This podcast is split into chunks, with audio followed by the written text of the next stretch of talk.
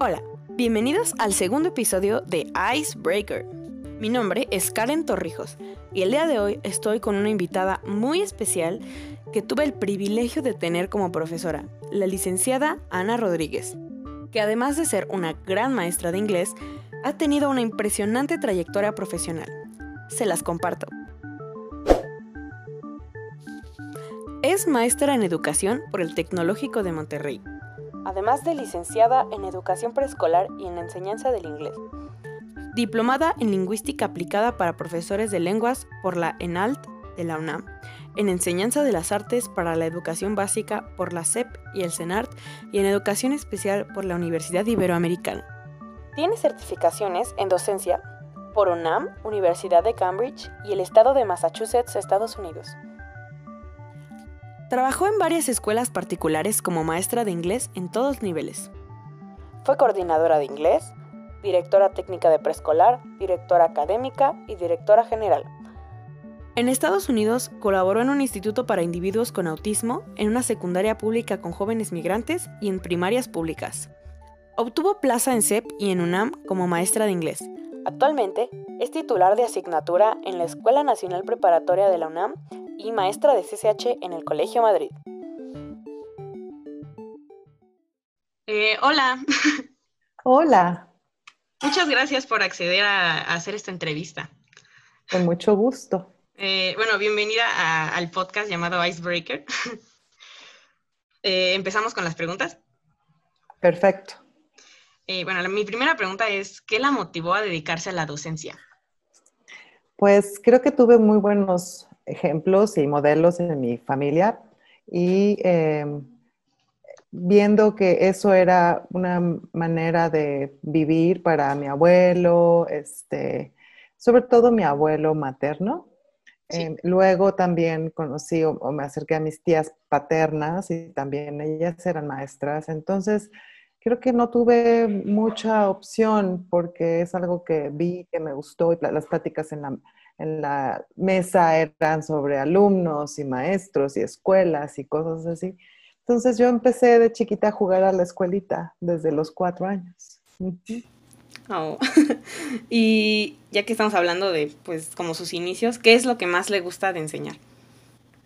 Me gusta la interacción, me gusta eh, interacción con mis alumnos, ya sean de cuatro años o de 20 años. Eh, aprender de ellos, eh, saber que no voy a, trabajar algo que es siempre lo mismo, sino siempre hay sorpresas, siempre hay aventuras, siempre hay cosas, sobre todo de aprender, aprender de la gente, aprender del lugar donde yo esté, ya sea en la universidad o en escuelas este, de educación básica. Eso es muy padre. Sí, yo creo que eso, yo, yo creo que eso es lo, como lo importante de ser maestro, como eh, las personas, bueno, es lo que yo pienso. Exacto. Sí. Eh, una pregunta un poco extraña, pero cuando era chiquita, ¿qué quería hacer de grande? maestra. Siempre jugaba, yo hacía, mi tarea, eh, una vez ah, le pedí a Santa Claus un pizarrón, y era un pizarrón de los verdes, de los que me trajo, me trajo Santa Claus, y mi papá lo colgó en el garage donde estacionaba el coche. Y mi papá llegaba muy noche, entonces yo podía estar ahí en el garage con el pizarrón, entonces bajaba sillitas y a mis muñecas.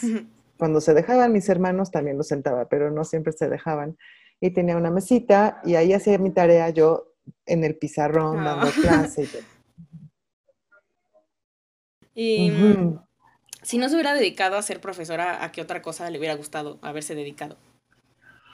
Pues yo te diría enfermera, pero la verdad es que no tengo madera para eso. O sea, sí he sido voluntaria en hospital, de hecho ayer estaba platicando con mis sobrinos y mi hija sobre eso, pero no, es, el ver sufrir a la gente no, no es lo mío. Pero quizá eh, mi papá siendo médico, mi abuelo siendo médico, tengo muchos tíos médicos, quizá por ahí me hubiera ido, pero no estoy segura. Bueno, ahora otro tema. Ajá. Ah, ¿Qué diferencia se encuentra entre enseñar eh, aquí en México a allá en Estados Unidos? Bueno, mi experiencia en Estados Unidos no es muy reciente.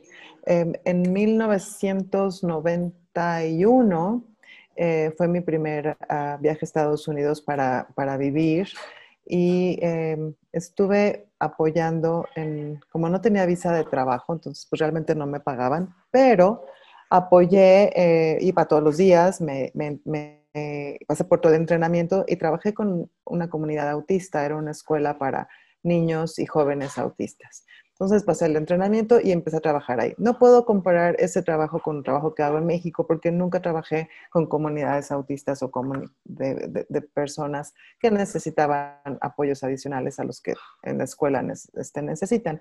Entonces, creo que lo que sí puedo decir de, trabajar allá en Estados Unidos es que la escuela pública tiene muchos más recursos que las escuelas públicas aquí. Em, y eso, pues, estando allá, pues es padre, pero ves aquí la necesidad en la escuela pública, en una primaria donde hay 40 alumnos y allá las escuelas tienen 20, bueno, en las que yo conozco, ¿no? no Estoy hablando del norte de Estados Unidos, el noreste, no estoy hablando del sur. Este, y, y mucho recurso, mucho material, mucho apoyo, este, especialistas para alumnos que necesitan o que, necesitan apoyo en diferentes áreas cognitivas o sociales o del lenguaje o del idioma. Hay muchos apoyos. Aquí no. Y eso me da tristeza. Hoy sí. Es lo malo de la diferencia entre el primer mundo y el tercer mundo. Exactamente. Sí, sí, sí. Bueno, a mí me gustaría mucho que nos contara alguna anécdota de sus años de experiencia, ya que ha tenido tanto, tanto de dónde, pues. Ay, pues hay muchas. Yo empecé a dar clase a los 19 años, entonces ya fueron más de 30. Em, creo que mi primer día de clase como maestra, eh, para mí fue una, algo súper emocionante. No dormí de la emoción de que ya me iban a pagar por jugar a la escuelita. Este, y era un grupo de siete, niños de 7 años de primaria y, me acuerdo que yo llegué y les daba la bienvenida y estaba toda emocionada, pero me habían dicho en la escuela, que en una escuela particular, que tenía yo que poner las reglas desde el principio. Entonces yo creo que les di como 15 reglas a los pobrecitos y se me quedaban viendo. Yo creo que los espanté. Cuando yo vi sus ojos y vi, dije, esto no está funcionando. Entonces al día siguiente regresé y les dije, ¿se acuerdan lo que les dije ayer? Se quedaron así como, qué o no. dije, olvídenlo, hagan de cuenta que no dije nada. Vamos a empezar otra vez. Y entonces ya mucho más lúdico, mucho más dinámico y mucho más... No era yo muy apapachadora. La verdad es que me volví apapachadora después de que tuve hijos. Yo era como, ¿no? Porque además los chiquitos, pues, te dan el besito y te llenan de chocolatito de cositas en el cachete. Entonces yo como que, como que me costó pero ya después sí, soy muy, muy apapachadora. Así que esa es una. Otra anécdota es como una, trabajé al principio mucho con niños chiquitos. Una niñita, pues tienes que ver hábitos, desde cómo comer, y cómo se abrochan las agujetas, cómo pedir las cosas, cómo, en fin. Este, y llegó despeinadona y le pregunté, creo que esa, esa anécdota, no sé si la conté en clase o no, pero ¿qué, le había pasado? Que por qué estaba peinada así. Es que ahora me peiné como tú, Miss. Ah. Entonces, con el pelo todo, yo dije, qué barbaridad, tengo que tener más cuidado. me peino porque si me van a andar copiando, ¿no? Y así muchas cosas. Te conviertes en, en el modelo que ellos quieren seguir. Y yo tenía mamás que se ponían celosas, me decían, Ana, es que mi hija quiere vestirse como tú, hablar como tú, comer lo que tú comes, lo que tú llevas de lunch, ella quiere que yo le ponga de lunch. Entonces es una responsabilidad muy grande que, que aprendes hasta que escuchas esos comentarios, la, importancia que tiene tu persona, no nada más lo que haces en el salón, sino cómo te ven los niños, ¿no? Bueno, muchas gracias. ¿Usted cómo describiría a un buen profesor como usted? Ay, creo que lo más importante en la relación maestro-alumno debe ser el respeto y la confianza. Eh, el alumno se tiene que sentir cómodo, se tiene que seguir a, sentir a gusto y tiene que creer que ese maestro, que aunque no sepa todo, no tiene que ser una eminencia, pero tiene que ser una buena persona. Si, si el alumno piensa que la persona que está enfrente de él es una persona que se va a aprovechar de él como alumno o que le va a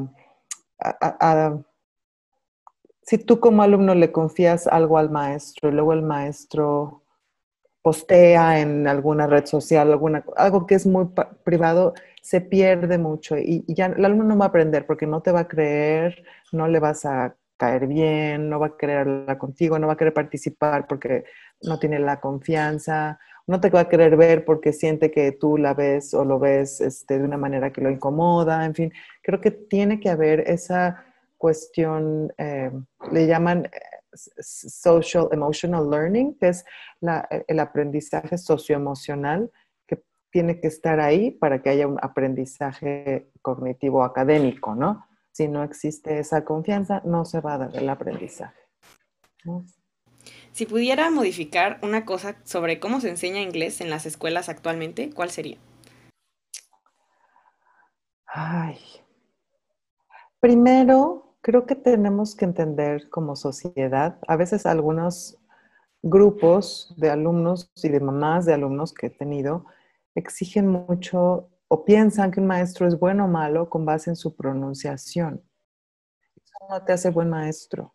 Entonces, el hecho de que hables un inglés muy bonito o machacadito, o, eh, eso es una cosa. De todos modos, el alumno va a aprender. Nadie tiene todos los conocimientos de su materia ni de inglés, ni de matemáticas, ni nada.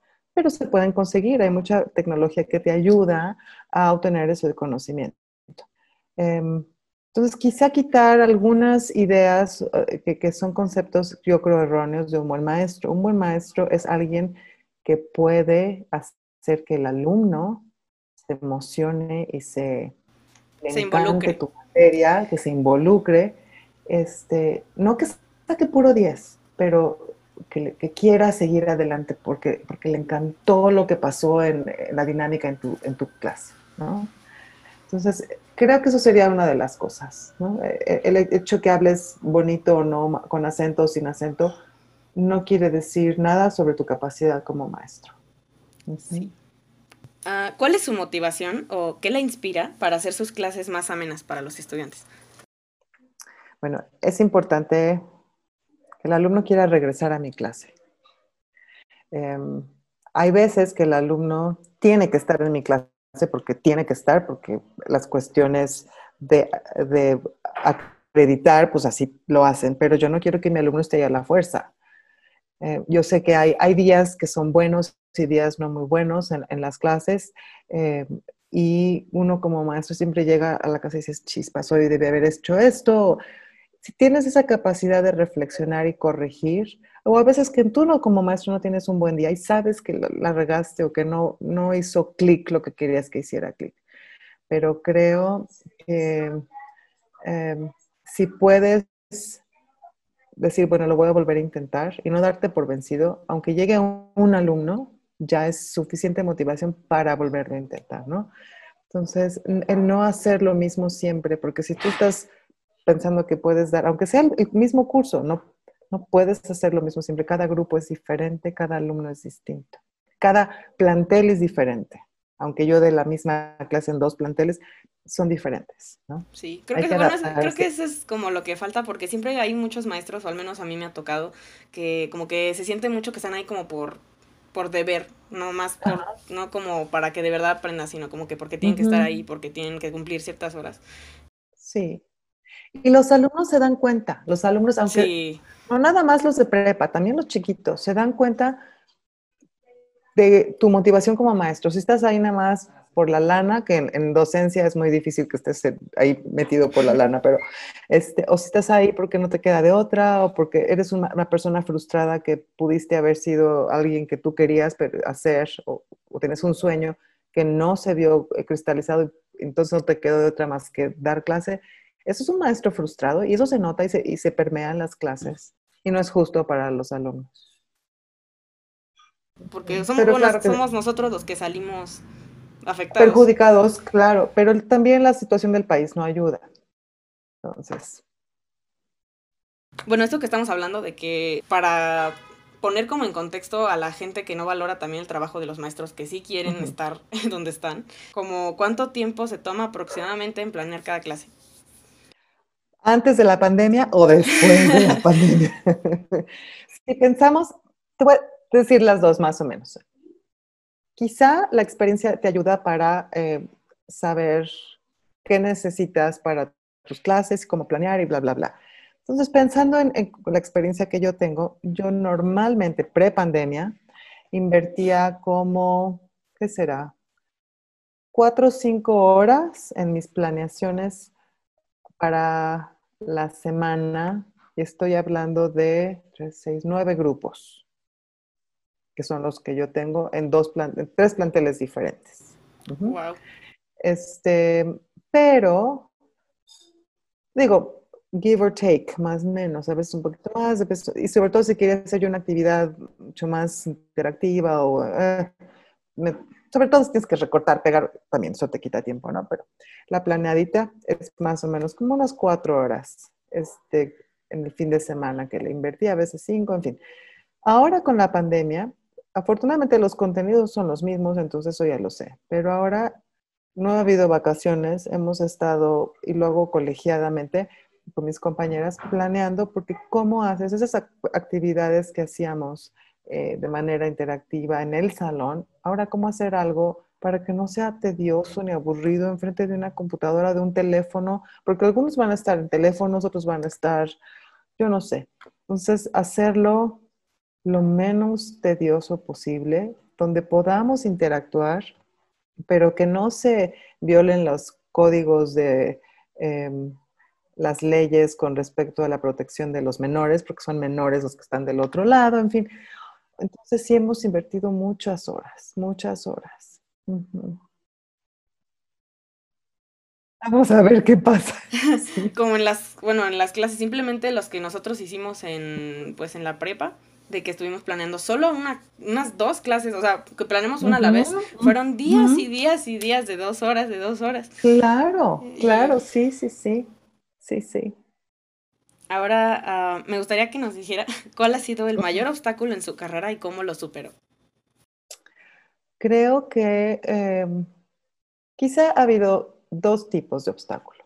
Cuando tuve algún problema familiar en el que yo sentía que estaba, no estaba dando mi 100% en el aula, porque iba a trabajar, pero iba como zombie porque yo estaba muy preocupada por mis asuntos en casa y todo.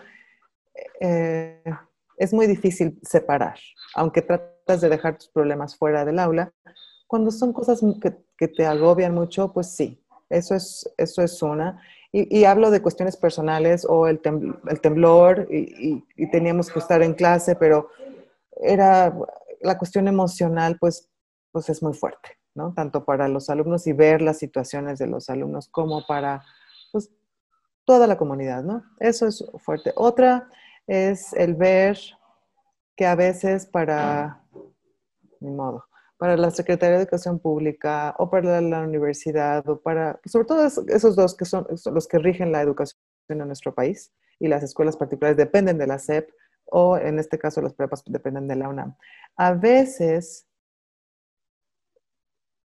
no dan oportunidades a los buenos maestros, no hay oportunidades y los maestros eh, hay algunos maestros que no deberían estar en aula y están en aula y yo creo que eso es un poco de burocracia, un poco de em, mecanismos que no están bien y eso afecta a los alumnos y afecta a los maestros porque los maestros se desmotivan mucho.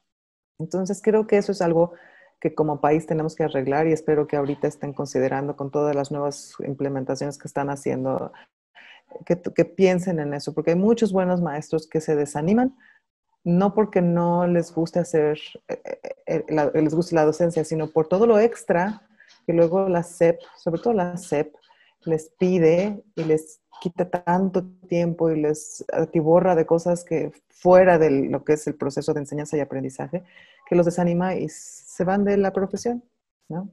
Sí, así se pierden muchos maestros que de verdad les gusta lo que, les, que hacen. Y hay otros que la verdad no deberían estar ahí, pero bueno. Cuestiones del sindicato y cuestiones también que no se pueden quitar, entonces los alumnos son los que pagan el pato. Sí. ¿Cuál es su meta como profesora? Y quiero saber si ya la alcanzó. Ay, ah. bueno, mi meta siempre ha sido estar en aula. Sí, donde eran administrativos como coordinadora o directora. y luego decidí que quería regresar a aula y entonces estoy haciendo lo que, lo que a mí me gusta.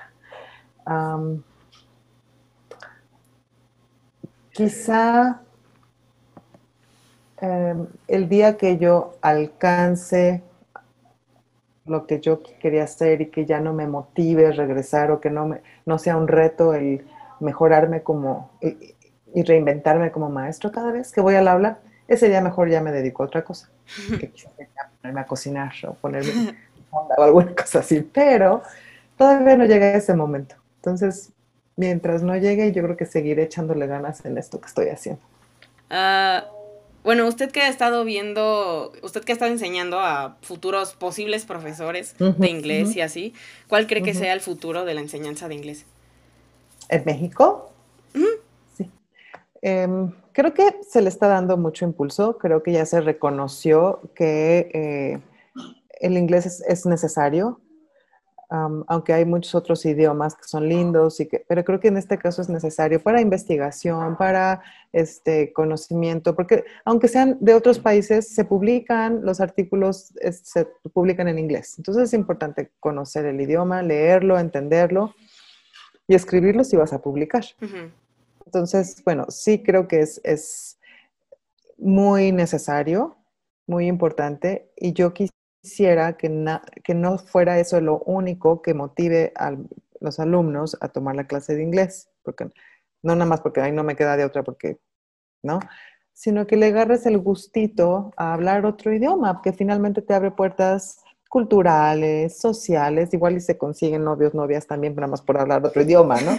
Pero este, entender películas en su idioma este, original, sin tener que escucharlas eh, dobladas, en fin, te, abre muchos aspectos, no nada más el académico. Entonces, em, si logramos como maestros que, los alumnos eh, entiendan y vean las ventajas de aprender un segundo idioma, en este caso inglés, es más fácil, creo, las vivencias en el aula, porque ves que es padre, no nada más es bueno y necesario, sino también es padre y divertido, ¿no? Pero pues también depende del maestro. Bueno, hablando de esto, eh, ¿qué le diría a alguien que está considerando convertirse en profesor de inglés? Go for it. Sí, sí. Pero hay que saber el idioma y siempre seguir aprendiendo, porque nunca aprendes todo, 100% un idioma. Entonces, no es nada más, ah, ya tengo el FCI y ya con eso. No, hay que seguirle. estar trabajando con eh, mejorar tu idioma y por otro lado, aprender todo lo que tiene que ver con eh, docencia y enseñanza y los procesos y las formas y la metodología. Y actualizarse. Para estarse actualizando. Sí, eso no para, no para. Y, y, ya para finalizar, ¿algún consejo para alguien que quisiera aprender inglés y no se, no encuentre la motivación o se haya desmotivado? Bueno, pues tiene que conseguir un muy buen maestro o maestra, como Karen Torrijos, por ejemplo. Yo le ah. sugeriría que hablara con ella para que este, empezara sus clases de inglés. Y pues ya, esas son todas las preguntas. ¿Ya? Sí. ah, bueno, muchas gracias por unirse a, la familia de entrevistados. y espero se, se le haya pasado bien. Muchas gracias, estuve muy contenta. Bueno, hasta la próxima. hasta la próxima. Y a ustedes, muchas gracias por escuchar. Síguenos en Instagram como arroba icebreaker-podcast. Hasta la próxima transmisión de Icebreaker.